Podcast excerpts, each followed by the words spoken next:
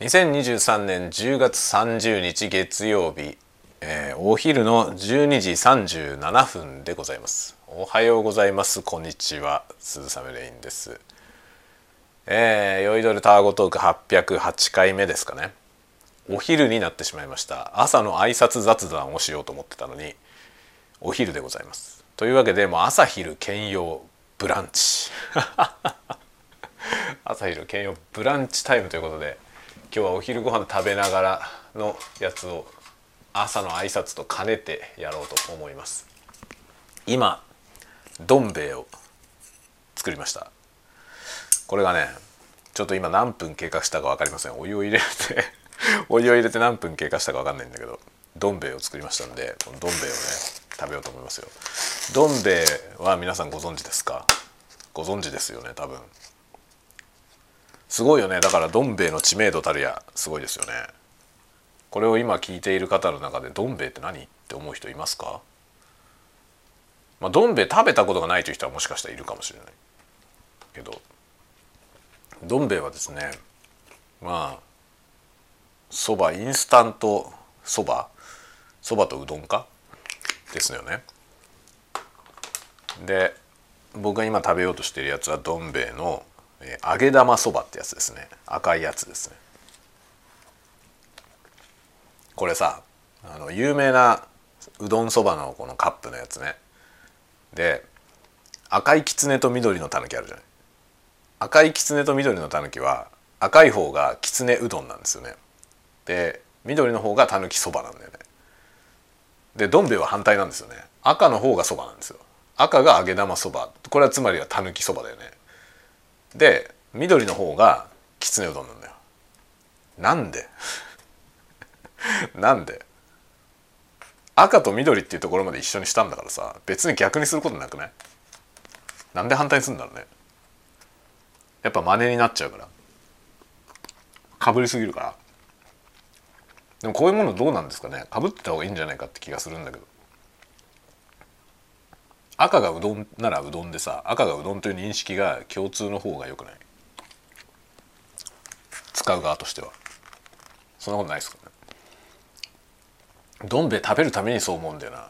どん兵衛と赤いきつねのさそのなんていうのせめぎ合い。まあライバルじゃないです。どうどう見てもライバル関係ではあるんですよね。あるんだけどそのライバル関係のねそのなんていうのいがみ合いというかね。そこがちょっと面白いなと思って。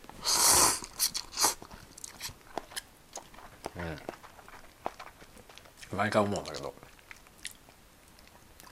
まあ、どっちが好きってこともないね僕は。その時安かった方を買ってる感じ。ですね。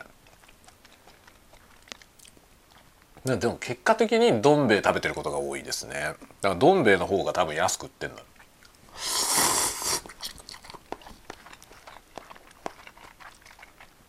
まりこだわって選んではないけどでもこのそばとうどんは食べたくなるから、まあ、どん兵衛か赤いきつねと緑のたぬきはねどっちかは大体ありますね。うちにストックされてます。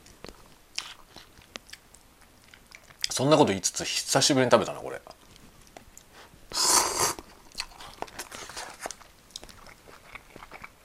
うん。それで今日はですねまあ朝。本当ね朝いつものように朝の挨拶雑談おはようございますってやろうと思ってたんですけどそれをやる前に仕事を始めてしまったら佳境に入ってしまってで気づいたら12時半でした。あれお昼じゃんっつってお昼食べなきゃって言ってでまあお昼ご飯がてらねこれ喋ろうかなということで今ね始めたんですよ。だから今日は朝昼兼用。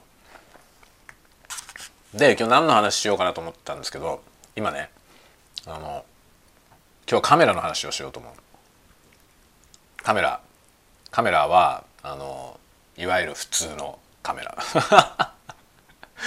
もうなんだろうね語彙のなさがやばいね。いわゆる普通のカメラってなんだよそのカメラだろっていう話なんですけどあの一眼レフ。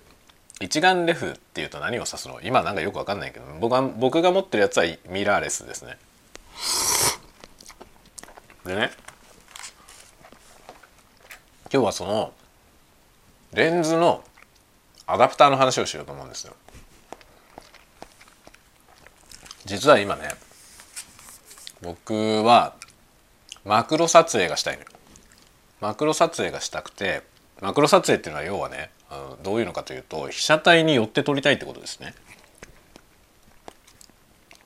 まあよくだから一番なんかそのよくあるマクロのやつっていうのはあのいわゆるなんだろうパッと見て誰が見てもあマクロレンズですねって分かるような絵っていうのはお花とか、まあ、花とかその昆虫とかそういうすごい、まあ、小さいものにすごい寄って撮りたいっていう感じ。花とかをさそのすごい近くでねこの画面いっぱいに花をバーンってやって撮りたいってなった時にこう普通のレンズだとそんなに寄れないわけですよね。寄ってくとボケちゃってもう絶対ピントが合わないみたいな感じになる。でそれはねそのレンズにはそれぞれ最短撮影距離っていう距離があってそのピントが合う最短の距離っていうのが、まあ、レンズの特性によって一つ一つね一応あるんですよ。でレンズのスペックとか見ると大体書いてあるんですけどその最短撮影距離よりも短い距離で撮ろうと思うとまあ普通そのレンズはそのレンズでは撮れないわけですよね。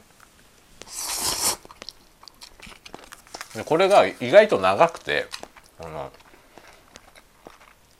普通のレンズだとそんなに被写体に寄れないんです。でマクロ撮影っていうのがやりたいマクロ撮影っていうのはそれを近づけて撮るってことですね。でそのための一番普通にみんながやる方法はマクロレンズを使うっていう方法でマクロレンズっていうのはその最短撮影距離がすごく短いレンズですね。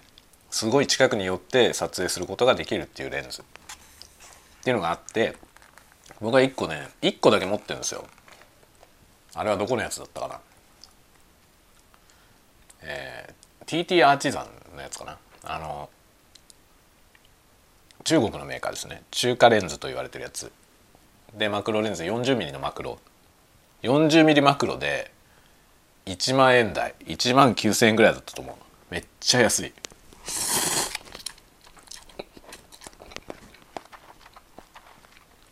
まあマクロレンズって結構比較的高いんですよね。だから1万円台のマクロレンズってもう異常に安くてなかなかない多分国内のメーカーではそんなのも無理だと思うんでその値段じゃ出せないと思うんですよね。でもちろんそんなに国内メーカーのちゃんとしたそのレギュラーラインナップのねやつに比べたらだいぶ劣るけどでも十分用が足りるんですよね。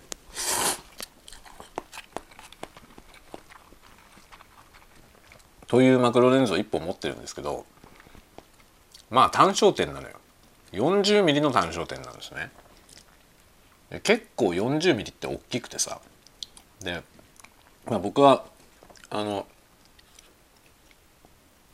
ミラーレス一眼の APS サイズ APS-C っていうサイズの CCD のカメラを使ってるんですね。でそうするとそのねレンズのミリ数焦点距離がそのそこに書いてある数字よりもさらに長くなるんですよ。その普通のいわゆる 35mm カメラ。もう今 35mm カメラって言わないけど 35mm フィルムで撮影するカメラのその焦点距離と焦点距離は同じなんだけどね。レンズの焦点距離は変わらないんですけど撮れる絵の画角が変わるんですよ。ここは難しいんですけど焦点距離自体は変わんないんですよ。レンズの物理的な焦点距離だから。それは変わりえないんだけどその結像するその CCD の大きさが違うんで、まあ、要はその CCD が小さいほどそのなんていうのレンズが持っているそのねレンズが映している景色の中の狭い範囲しか画面に映らないわけですよね。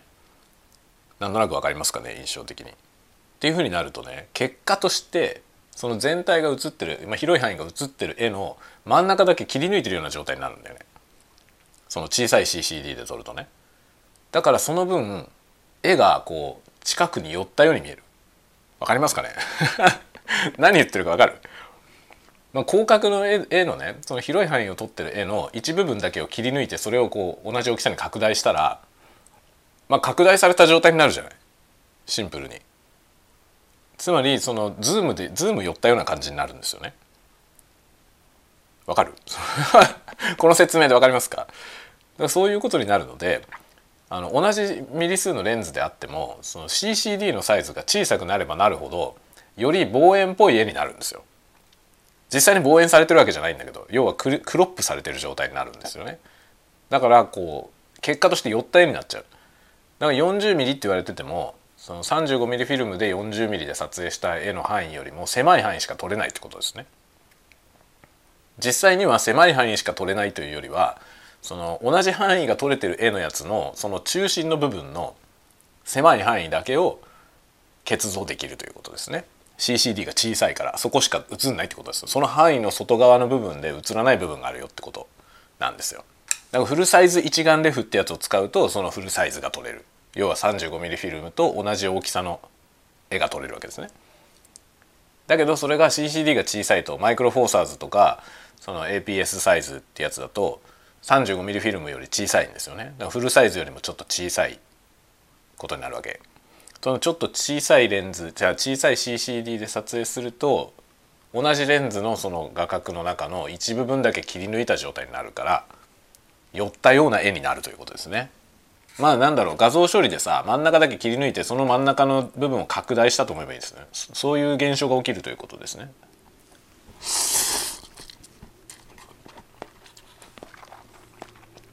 で何が言いたいかというと 40mm はちょっと長すぎるということなんですよ僕の用途には。でもっと広角のマクロが欲しい。だけど広角のマクロって高いんですよね。あんまりニーズもないし広角でマクロをやりたいっていうニーズはあんまり多分ないと思うね。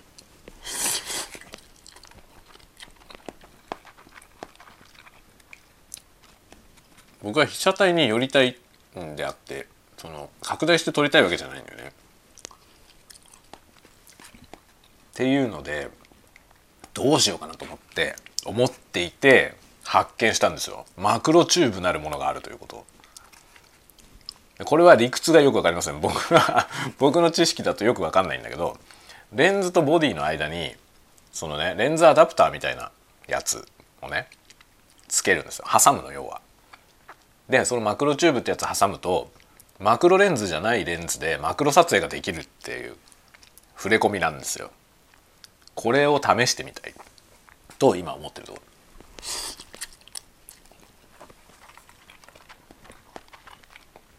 それがね意外とあんまり高くないのよ。僕が使ってる今、まあ、僕が使ってるカメラは富士フィルムのカメラなんですけど富士のそのマクロチューブってやつが1万円でお釣りが来るぐらいの値段なのよね。9500円くらいで売ってるんですよ実売。安いじゃない意外と。でこれを使えばさ今持ってるレンズの広角側を使えばすごい広角でマクロが撮れるんじゃないかと。というね。という今目算なんですよ。やってみてないから実際思い通りの絵が撮れるのか分かんないんだけど。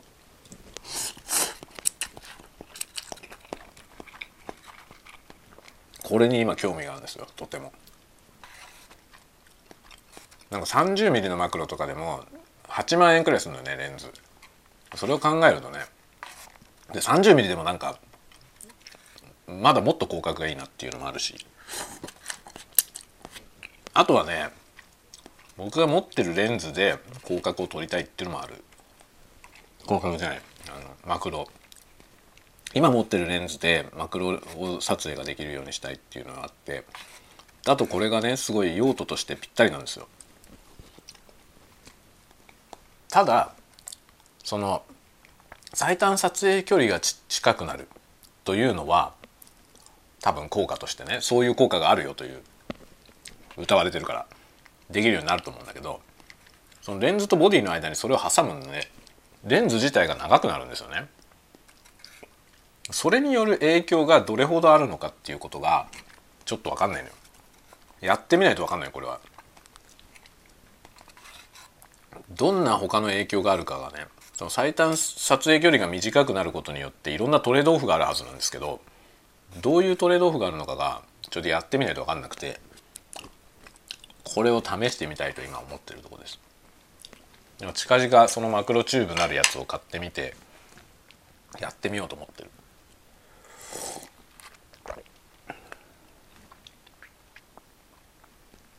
カメラの話もさ奥が深いよね。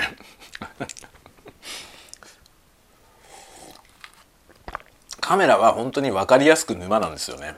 あのマイクの沼ね。マイクの僕はマイク沼のに落っこちてますけどマイク沼の方がまだ特殊でマイクにはまるのは分からんっていう人も結構いると思うんですけどカメラはハマってる人はめっちゃ多いよね。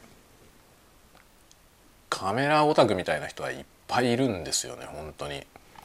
そのアマチュア写真家みたいな人じゃなくてもね。そうじゃなくてもカメラは大好きっていう人はいっぱいいるよね。カメラとかレンズが好きでさ。でまあ値段が高いからね。いくらでもお金がぶっ飛んでいくというそういう世界ですね。僕昔20代の頃ねめっちゃカメラやってましたね。20代の頃ねはカメラにはまってた。カメラ沼の住人でしたね。アナログのやつねフィルムの。当時ね僕いついくつの時だろう。20うん223ぐらいの時だね。にまあ写真家を目指している学生さん写真の専門学校に通ってる学生さんと知り合ったのよ。そのひょんなことから知り合ったんですよ。あのねこの間ちょっと話したけど僕あの一時期新宿駅のね東京の新宿新宿駅の近くでストリートライブやってたんですよバンドで。当時やってたバンドで。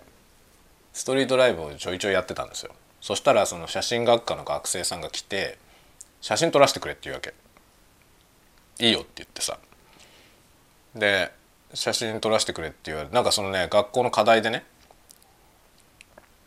なんか街の風景を撮るみたいなのでその新宿でそのネオン街のとこでさまあストリートバンドが演奏してるっていうのはまあある種絵になるよねちょっと。それで撮らせてほしいって言われたのよ。で別にいいよって言って。で写真撮ってもらってそそれで交流が始まったんですよ彼と。その 写真を写真家を志している彼とね。でまあ彼は高校卒業してまああの東北の方の出身なんですけど高校卒業して写真の学校に入るために東京に出てきて上京してきてて当時まだ19歳だったのかな。19歳だったと思うね。で僕よりもちょっとなんかいくつか年下です。で出会ってでそれ以来ねこう写真の話をするようになって。僕は写真は興味があったけど一切手を出してなかったんですよ。それでその写真家をやってる子と知り合ったからさ写真家を目指して写真勉強してる人と知り合ったからやってみたいと思ってんだよねって話をしたのよ。そしたらねすごいノリノリできて やりましょうっつって。やりましょうよっつって。めっちゃもうグイグイ来て。ででいろいろやってみたいことあるんだよねって言ってさ。自家現像とかをやってみたいって話をしたの。まだ写真もやる前にですよ。カメラも持ってないの。カメラも持ってないのにいや自家現像とかにも興味あるんだよねみたいな。こと言ったらでもやりましょうみたいな。それはもう今からやるしかないっすよみたいな感じで言われてそれで全く分かんないからさ。全く分かんないからまずカメラはどうすればいいのみたいな。どれがいいのみたいな話で教えてもらってねで最初ミノルタの α7 っていうのを買ったの α7 って言われて今ピンときた人もいると思いますけどえソニーじゃねえのって思った方は若い方ですねソニーの α7 です今ソニーの α7 あのソニーの α7 はですね α7 という機種はね 僕が買ったやつの子孫なんですよ僕が買ったのはフィルムカメラの α7 でこれはミノルタっていう会社から出てたんですよミノルタの α7 α7 と α9 があったんですね9の方はもっとプロ向けでそれの廉価版みたいなやつで7があってで僕の用途にはもう7で十分だろうっていうことで7にしたのねそれはもう 35mm フィルムのフィルムカメラです でこの α7 のミノルタが、まあ、その後ですねコニカっていうねコニカっていうのは、まあ、フィルムとかを作ってたメーカー。あとなんだろう。あのフィルム使い捨てカメラ。使い捨てカメラじゃなくてあれ何て言うんだっけ？レンズ付きフィルムってやつですね。いわゆる映るんですみたいなやつ。ああいうのを作ってるところだったねコニカっていうメーカー。でそのコニカとミノルタが合体してコニカミノルタっていう会社になったんですよ。合併して。でミノルタはミノルタって書いてあるロゴだったんですけどコニカミノルタっていうやたら長いロゴになったのよ。でコニカミノルタのアルファ7になったんですよ。アルファ7も。でコニカミノルタになったあたりでアルファ7のデジタルカメラが出たんだよね。でアルファ7デジタルっていう機種でしたね。それうちにあるよ今。それ今もうちにあるコニカミノルタって書いてあるやつ。でこのコニカミノルタになった割とその後すぐだったね。ソニーに買収されたんですよ。でソニーになったんですよね。でその後ソニーからアルファシリーズが出てるのよ。今アルファアルファ6700っていうソニーのカメラがありますけど昔ミノルタにアルファ6400っていうカメラあったんだよね。だからミノルタの系譜なんですよずっと。というねそんな歴史の話ですけど。そのカメラを買ったのよ。それでフィルムでずっとカメラをねやってました。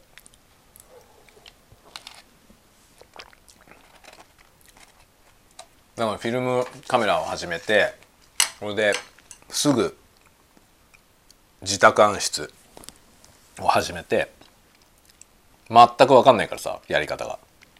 全く分かんないし何買っていいかも分かんない。自家現像をやりたいと思ってもさ何を買えばできるのかも分かんないじゃないなので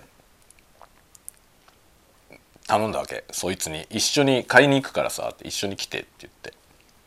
そしたら喜んできてくれて 喜んできてくれてなんかね一式いろいろねあれがいいですよこれがいいですよって言われて言われるままに買ったのよ。で自家現像をやってましたね。あれ223の時だね。まだ実家のね部屋で実家の部屋にいた時に実家の自分の部屋を暗室にしてこもってねやってましたよ。今思えばめちゃくちゃ迷惑な息子だよね。自家現像を始めてさ部屋真っ暗にしてねやってましたね。しかもさその水道がね部屋の中には水道がないじゃない。だからもう自分の自宅の洗面所とか風呂とかを使ってさもうだから風呂の中に印画紙干したりとかしてましたよね。本当よくまあうちの親何も言わなかったね。今思えば。だからそんなことやってましたね。自宅で自家現像でね。でその現像器具一式は、まあ、北海道に引っ越す時にさもう持ってけないから持ってってもだってどうせできないしね。でもうフィルムカメラの時代じゃないしねっていう感じで。で誰か欲しい人いないのって言って結局ね学生さんにあげたね。丸ごと一式全部そのねその時付き合いのあったそのなんかルームシェアして住んでたのかな？何人かで。そこにあげた。寄付した。全部。全部寄付しましたね。結構いいものだったんで。で全然ね僕はそんなバリバリにやってたわけじゃないからそんなに傷んでないしさ。それ丸ごと一式置いて北海道に旅立ってきましたよ。僕は北海道に旅立ってきたのは20代の終わりの方278ぐらいだったんで、まあ、34年やってたんだと思うね。その自家現像。でその間に結構レンズもいっぱい買ったしカメラも途中で買い替えてカメラはねコンタックスの RTS3 っていうすげえカメラに買い替えましたね。それはね 35mm フィルムのマニュアルのカメラで多分最高峰のやつですね。ボディだけで当時35万円だったな。すごい値段だった。で圧倒的な性能でしたね。ものすごいなんかクリアなファインダーでね。めちゃくちゃ気持ちのいいカメラでしたね。すごい重くてね。なんかそれはもう本当にね撮る満足感がめちゃくちゃ良かったですよ。そのシャッターの音とかがすごいいい音がしてね。でとてもね面白かったですよ。本当だからねあのあの頃一番短歌楽しかったね。2234ぐらいの時。その頃がね一番金もあったんですよ僕。その頃が一番稼いでたんで。だからその後なんかね、まあ、僕はその278で北海道に引っ越してきて北海道に引っ越してきた後専門学校に入って学生をやってたんですよね。で CG の勉強したんですよね。そんなことしてたからさそのどんどん金がなくなっていくわけですよ。であんまり稼げなくなるじゃないそれで稼げなくなってきてでまあ全然ねなんかどんどんね収入は下がっていきましたね。で今は会社員やってるからそんななんかむちゃくちゃな金は入らないですよね。まあ安定してるけどとても安定してるけどなんかこうあぶく銭みたいなものが急に入ったりとかはしないじゃない。サラリーマンやってるとそういうことはないじゃないですか。だからねなんか、まあ、今は安定してまあ家族がいるから安定してた方がいいけど。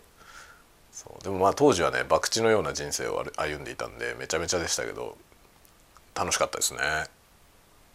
それで好き勝手もう好き放題やってそのカメラもねめちゃめちゃ買ったよね。で買っては売り買っては売り。レンズとかは本当ね中古中古屋で買うんですよね。でレンズはもう中古屋で買ってで買って使って気に入ったらそのまま使うしそうでもなかったらまた売ってみたいなね。また売って違うの買ってみたいな感じで。だからレンタルみたいな感覚だよね本当に。レンタルみたいな感覚でレンズ買ってましたね。中古レンズ買ってまた中古レンズとして売るんですよ。そうするとさそうもちろん差額がね差が差分は出るんですよ。差分は出るんだけど買った値段と同じ値段では売れないんですよもちろん。売れないんだけどその丁寧に使ってね綺麗に使っておけば買った値段と同じ値段で売れるクオリティのまま出せるわけよね。その下取りに出せるわけ。そうするとそのねまあもちろん買った値段よりは下がるけどそこそこの値段で売れるのよ。だからまあその差分をね差分を支払って何ヶ月か使って使わせてもらったみたいなな感覚ですね。自分の感覚としては。レンタルみたいな感覚で買ってた。買っては売り買っては売り。って感じですね。でそれもねそれも何も全部一式その札幌に引っ越す時に全部売ったのよ。カメラとかそういうものはみんな売ってで暗室機材は売れないんだよね。暗室機材買ってくれるようなとこなくて。だからもうしょうがないから使いそうな人に全部あげたのよ。使ってくれんだったらあげるわっつって全部あげてきましたね。それで身一つ単身北海道に移住してきたという感じですね。だからその時本当にねなんか持ってるものはみんな売り払ってきたんだよ。本とかもすごい量の本があったんですけど全部売った。そのね四駆の結構大きい車でブックオフまで何往復もして全部ブックオフに売りましたね。もったいないよね。あれもね今思えばもっと時間があればね時間的に余裕があればあれもねそれぞれちゃんとねそのしかるべき本屋さんに持ってって古本屋のねちゃんとした古書店に持っていけばもっとはるかに高い値段になったと思うけどもうめんどくさいからさそもそも。しょうがないと思う。全部もうブックオフでいいやと思って全部ブックオフに売りましたよね。でもブックオフでの売り上げがねブックオフに全部売り売ったんだけどその買取金額が2万円ぐらいになったの。やばくない？ブックオフだよ。ブックオフってなんかさもうほぼ10円とかなんですよね。値段ついても。で値段がつかないものもあるし。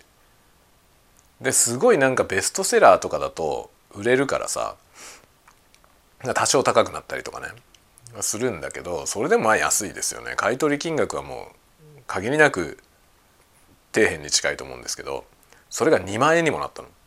どれだけ売ったんだよって話だよね。本当に。なんか文庫本とかは本当に段ボール7箱分ぐらいあったね全部売り払って。それで身軽に身軽になって北海道に引っ越すぞって思ってたんですけどそんだけ物を手放したのに、まあ、単身者パックみたいなやつでね引っ越しパックで頼んだらその引っ越しの業者の人が見に来ていやこれは単身者の3人分です」って言われたの。で単身者パックっていうのはさなんかそのラック1本に全部突っ込んで1本のラックでいくらしいんですよね。でその1本のラックラック1本分がその単身者パック分の値段なんだって。でこれはラック3つ分ありますって言われて僕の荷物。そんなに売ったのですよいろんなもの手放してでかいものはみんな手放したのにコントラバスとかも持ってたけどそれも手放したのね全部手放したんですよなのになのにですよ。なのに単身者のそのラック3本分あるって言われてええー、と思って。で結局その引っ越しの業者の人が3本になる。どうしても2本には収まんないから3本になるけど2本分の値段で運びますよって言ってくれて負けてくれて2本分。だから単身者2人分の値段で僕は引っ越しをしたんですよね。で一人暮らしの用のマンションみたいなとこにね札幌で全部詰め込んでさギチギチの状態で暮らしてましたよ。それが2007年くらいの話ですね。2006年か7年すごいね。だからその時ね本当にもう手持ちの本がほとんどなかったんですよ。本という本をほとんど売ったから。なのに今一部屋埋まるぐらい本がある。北海道に来てから買った本がこんなにあんのかよっていうね。そのぐらい本が大量にありますね。やっぱね本はもう増えるよねどうしたって。減らすことができない本当。減らしてもまたまた増えちゃうんだよね。でまずいのはさブックオフなんですよ。ブックオフに売りに行くじゃん。でブックオフに売りに行くとさ査定してくれるでしょ。その査定してる間待たされるじゃないですか。あれがいかんのですよね。待たされてる間に見ちゃうんだよブックオフを。それで10冊売りに行って20冊買ってくるみたいなことになるの。だからまた増えるんですよ結局。売りに行ったのに。本売りに行ったのに本が増えるっていうね。わけのわからないことになるんですよね。それで増え続けてるんですよ本が。やばいですね。もう今となってはなんか今はさ本当に本が再販されないからいろんな本がね。今本当ねなんか僕はそんだけね本をいっぱい買いまくってさ割と若い頃から本買うの好きだから本当中学生ぐらいの時からもう本買いまくってるんですよね。でそれそんだけ本を買ってきて思うけど今の時代が一番ねその本の寿命が短いですね。寿命っていうのは販売されてる時間が。発売されましたポンって出るじゃない。で書店にあるじゃない。あっという間に書店から消えるんですよね。でもう手に入らない。増刷されないから。増刷もされないしその改訂とかもされないよね。すぐ絶版なんです売れたらもう絶版みたいな。もちろんそのめっちゃ売れてる本はちゃんと増刷されますよ。だけどめっちゃ売れてる本の数年後もう手に入んないよね。ブックオフで100円でいっぱい売れてるからね売られてるからすぐ手に入りますけど欲しかったら手に入るけどでももう新刊市場からは消えるんですよね。今出版不況って本当にひどくてさその本のサイクルがもうね死んでるんですよね。だから今ね本当に本屋で欲しい本があったら買っとかないと手に入んなくなる。と思います。だから僕が持ってる本もねもう今手に入らないものが大量にあるのよ。だから手放せないんですよね下手に。もう絶対読まないようなやつは別にね手放しちゃってもいいけど、まあ、好きな作家の作品とかはねもう手放せないですよね。昔はさなんか手放して売っちゃってもねまた欲しい時に買えばいいやって感じだったんですよ。普通に売ってたからレギュラーでずっと出てたからアガサ・クリスティとかね。今多分アガサ・クリスティって全部は出てないよね多分ね。出てんのかな？なんか手に入んない作品とかもありそうですよね。そういう感じになっちゃってんですよどうやら。だからフィリップ・ディックなんかはもう全然手に入んない作品いっぱいあるんですよ。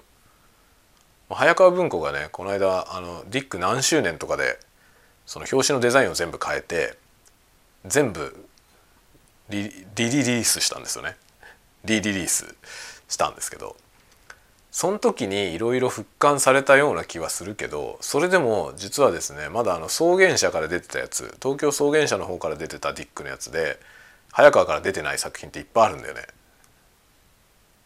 あとその前サンリオ文庫から出てたやつでも早川から出てないやつあると思うんでね。だから手に入んない作品がいっぱいあるんですよ。ディック。そうするともう手放せないですよね、まあ、ディックはもともと手放さないけど。他のものもそうなんですよだから。単行本とかね特に。単行本で持ってるやつ文庫で買えるんだったら別に文庫で買って単行本の方は手放してもいいかなと思うけど場所取るからね単行本は。だけど文庫で出てなかったりとか。文庫で出てたけどもう文庫も絶版だったりとかするわけよね。だからねアマゾンで見たら文庫本が7,000円とかになってたりとかしてね。ええと思って。僕が持ってるやつブックオフで100円で買ったやつなんだけどさ。アマゾンで7,000円にもなってたりするんですよ。マジでって感じよね。でもブックオフだと100円で売ってるけどね。本当にだからね今や難しい時代ですよ。逆に言うとブックオフは宝の山ですよ。僕みたいなやつが売るからねブックオフに。面倒くさいからっつってブックオフに売るからね。多分そういうケースはいっぱいあると思うんですよ。特にあるのがあのね持ち主が死んだケースね。持ち主が死んじゃってその持て余してる場合。家にねその誰かの持ってた本がその人が死んじゃって例えばお父さんが死んでそのお父さんの持ってた本が大量に家にあるみたいな状態あるじゃん。そうすると本人以外価値が分かんないんですよ。そこにある本の。でこれをどうしたもんかと。邪魔だから処分したい。めんどくせえ。っていうね。どうすればいいんだろう。でお父さんの知人とかそういう人とその残ってる家族が交流があればね問い合わせたりできるわけですよ。お父さんの友達に。ここに家に大量に本があるんだけどいる人いるっていうことができるじゃない。だそういうのでもない限りはね面倒くせえからブックオフに売るわけですよみんな。ブックオフは取りに来てくれるしその出張買取っていうのやってくれるからね。ブックオフの出張買取に出しても面倒くさいからよくわかんないからまとめてあげるわってボンって処分しちゃうケースあるんですよ。そしたらもう宝の山ですよブックオフ。でブックオフはもうすごいシンプルに値段をつけるから宝だろうと何だろうと古ければ安いですよ。古いよくわかんない本はもう100円とかで 売られて売られてくるから宝の山ですよ。で文庫は特にそうですね。文庫なんかはもうあの一律で値段の付け方が決まってるからだからブックオフに売ってる本でそれ100円で売ってる本でね今しかるべきとこに持ってったら数千円になるような文庫本っていっぱいある実は。ブックオフセドリを目が利くならブックオフセドリやれば儲かりますよ 本当に。僕は自分のためにだけそれは買ってるね、まあ、転売しようと思ったことはない。その転売するのは面倒くさいから。売ろうと思うとまだ面倒くさいじゃない自分はね。だから別に転売をしようと思ったことないし転売は面倒くさいからやんないけど自分では掘り出したことあるよブックオフで。普通に買うと数千円しそうなやつブックオフで105円コーナーで見つけたっていうの何回かありますね。あと結構あるのが雑誌。雑誌ってさブックオフでは雑誌って価値がないんですよね。本当に。だから古雑誌はゴミ同然なんですよ。だから買い取ってくんないのよ。買い取ってくんないけど持って帰るのも面倒くせえからもういいやっつって処分してっつって渡してくるじゃない。そうするとそのね投げ売りコーナーのとこに行くんですよね。ブックオフの。で 1, 1冊100円で売られるのよ。仕入れがゼロなんですよ。仕入れゼロだけど100円で売るわけですよ。でその中に古雑誌で価値があるやつがあるの。でこれはさ何号に価値があるのかを知ってると持てる持っていけるわけですよね。あるんだよ大昔の大昔の文芸誌とかねもう今や巨匠みたいな人ののデビュー当時のやつとかが載ってたりするやつそういうやつって実はその知る人ぞ知るでしかるべきとこに売ったら高いんですよね。なんだけどブックオフに売ると二足三門でしかもブックオフ側もコストをかけないからそういうとこに。だから安いんですよ。もう一律で適当に値段をつけるからね。これは希少価値があるから値段を上げるみたいなことはブックオフはしないですよ基本的に。そんなことするとコストがかかっちゃうから。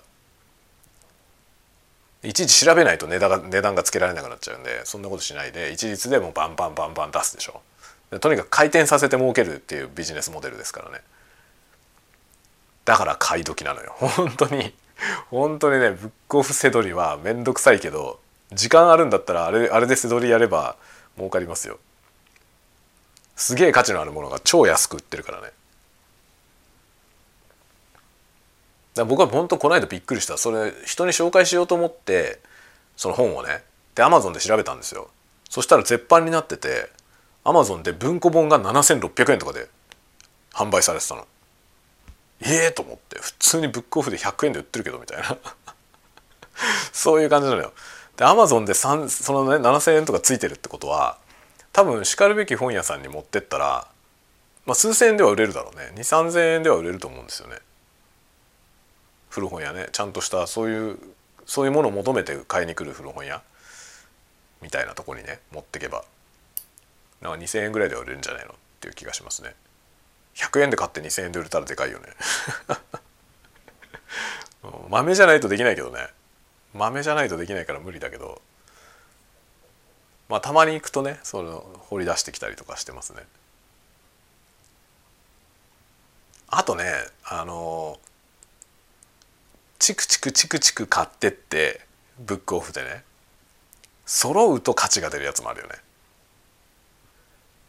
漫画とかは特にそうなんですよ漫画はなんか全巻セットとかで初めて価値が出るやつとかもあるから全巻セットにして売るっていういろんなとこで買い集めてねちょこちょこちょこちょこ買い集めて全部揃ったらどっかに売るっていうセットとして売るっていうのねもうあるじゃない。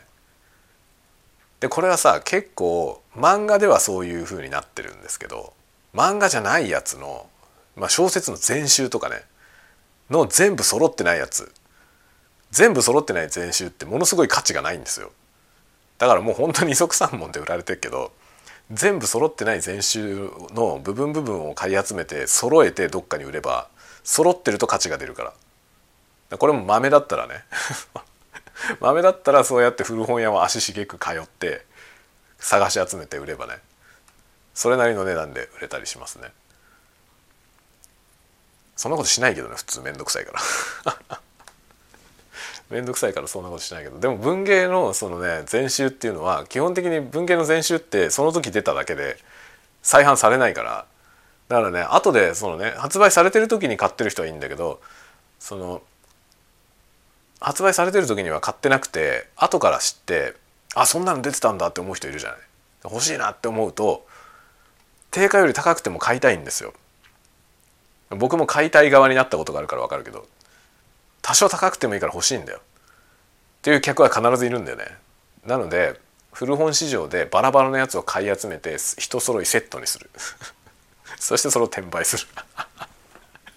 これ何のレクチャーなの今日は。何のレクチャーかよく分かりませんけどね。カメラの話をしてたはずなのになぜか古本屋で儲ける話になってるね。そういろんなねそのやってた機材を売っ払って北海道に来たって話をしたからこうなったんですね。そう。だブックオフはね本当に。一番身近な宝の山ですあそこは。ブックオフどこにでもあるじゃん。ブックオフどこにでもあってで全てのブックオフの品揃えが違うんですよ。当たり前だけどね。セコハンショップだから。当たり前だけど全ての店の品揃えが違うんだよ。ということは 見つけるたびに入る価値があります。ブックオフあるぞっつって入っていくというね。そんなことをしてるからね家の本が減らないんだよね。そう思います。はい。まあそんなこんなで本当ね僕はあの筒井康隆ね。筒井康隆大好きなんですけど筒井康隆の単行本ものすごい数でありますようちに。単行本なんてもうねあの人は古いからさ単行本なんか全然もはやないんですよ。市場にはもうほぼ出てない。最近のしかね。出てないけど単行本でそのブックオフでねほぼブックオフで集めましたね僕。ブックオフとそのね時々別の古本屋で買ったやつもあるけどだから虚構船団の初版とか持ってますよ。ここ虚構船団の初版本の単行本のやつね。あれもどっかの古本屋で二足三門で売ってた。でも初版だったのよ買ってみたら。すごいよね。だから価値がわからない人の売ってるものって。いいよね。価値が分かんないで売ってるからもう本当にね古いから安くていいやみたいな。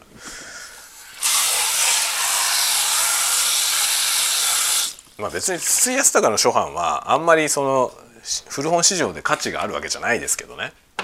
その初版にこだわって買いたいようなファンがあんまりいないから読めりゃいいっていう人が多いから別にねどうってことない。虚構船団は文庫になってるしね。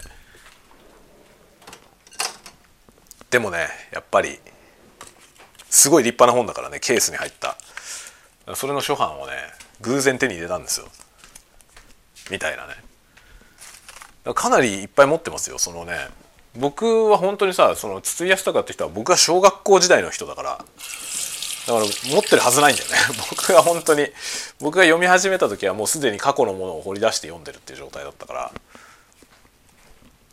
まあいまだに現役で新しい作品を書いてますけどね。新しいのも買ってますけど。なんか単行本今も最近でも出て出れば買ってるけどその古いやつをね遡っていろいろかき集めてで買ったんですよいろいろ。だからいっぱいあるのようちに。まあそういうね古本もなかなか面白いのでまあ皆さんももし本が好きだったら古本古本事情。